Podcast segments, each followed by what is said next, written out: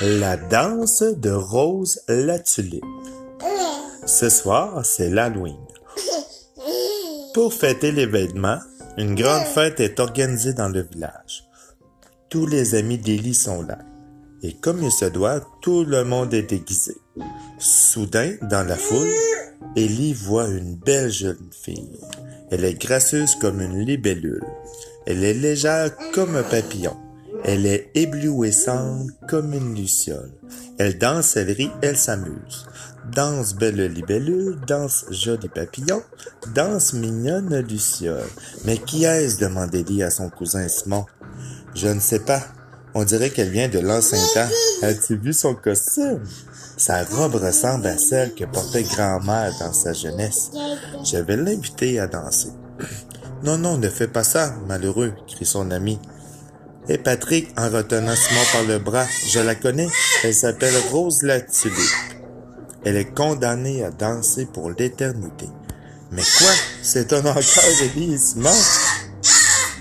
Oui, surtout ne vous approchez pas d'elle. Rose a dansé avec le diable et doit en payer le prix pour le reste de sa vie.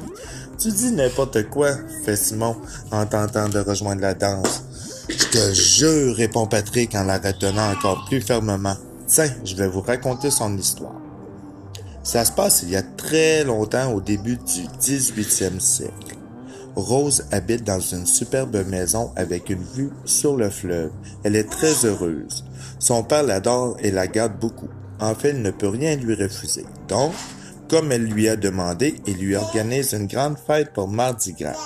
Mais par contre, précise le père, la fête se terminera à minuit, car demain c'est mercredi décembre. Et ce jour-là, c'est un jour de pénitence. Il faut alors prier, jeûner et cesser de s'amuser, promis, dit Rose. Donc, continue Patrick, la soirée se déroule bien. Tout le monde s'amuse, elle danse comme une petite libellule, Rose. Elle virevolte comme un joli papillon, Rose. Elle brille comme une mignonne Luciole Rose. C'est vraiment une très belle fête. Et tout d'un coup, la sonnette de la porte d'entrée retentit. Ding dong! Mais qui peut bien arriver à cette heure-ci?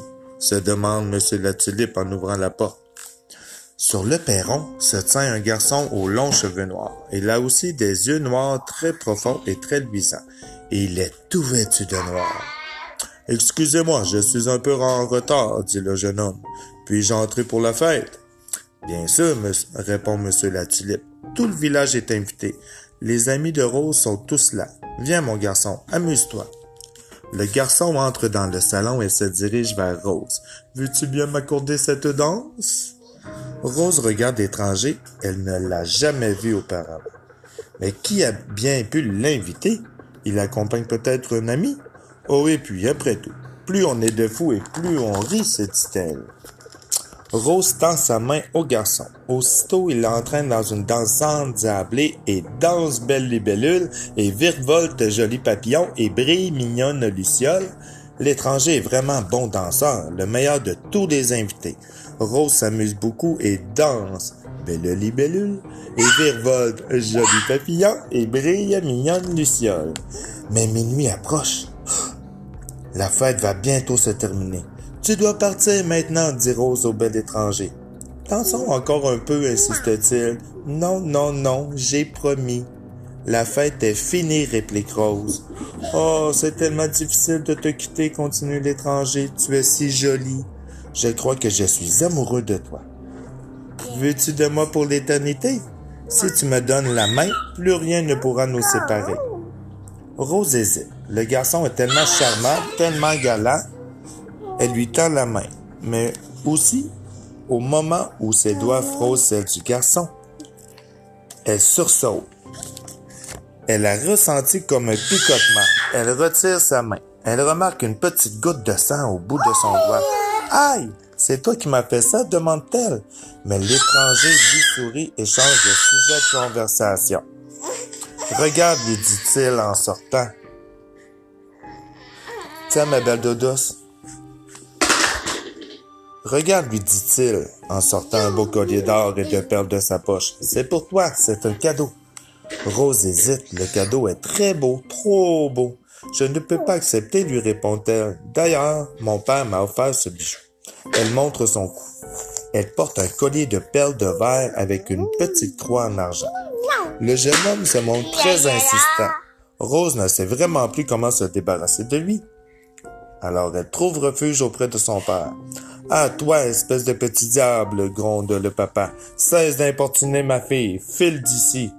Rose m'a donné une goutte de son sang. Elle est à moi pour la vie. Veux-tu filer? Gredin, s'emporte le père, et il pousse l'étranger vers la sortie. Elle m'a donné une goutte de sang. Elle dansera avec moi pour l'éternité, ricane le jeune homme en s'éloignant. Ne m'avez-vous donc pas reconnu? Je suis le diable. Ha ha ha. Et voici. Et voilà, conclut Patrick. Depuis ce temps-là, Rose est condamnée à danser avec le diable pour l'éternité. Ellie et Simon sont figés de stupeur. Alors Patrick en profite alors pour s'approcher de la jeune fille. Bonjour, veux-tu danser avec moi? Elle lui sourit et lui tend la main. Ah, il m'a bien eu, marmonne Simon. On a écouté son histoire de diable et maintenant c'est lui qui danse avec la plus belle fille de l'affaire. La légende de Rose la Tulipe compte près de 200 versions différentes tant au Canada qu'en Europe. Elle porte parfois les titres du diable à la danse, du beau danseur du bel étranger ou de la danse à Saint-Ambroise. Autrefois, les danses étaient vues comme des événements propices à attirer le diable. Ces légendes devaient inciter les jeunes à éviter les excès. La légende de Rose la Tulipe, pour sa part, serait née vers 1700 au village de Chloridome en Gaspésie, au Québec. La version présentée est adaptée de celle de Philippe Aubert de Gaspé Fils, publiée en 1837. J'espère que mon histoire vous a plu.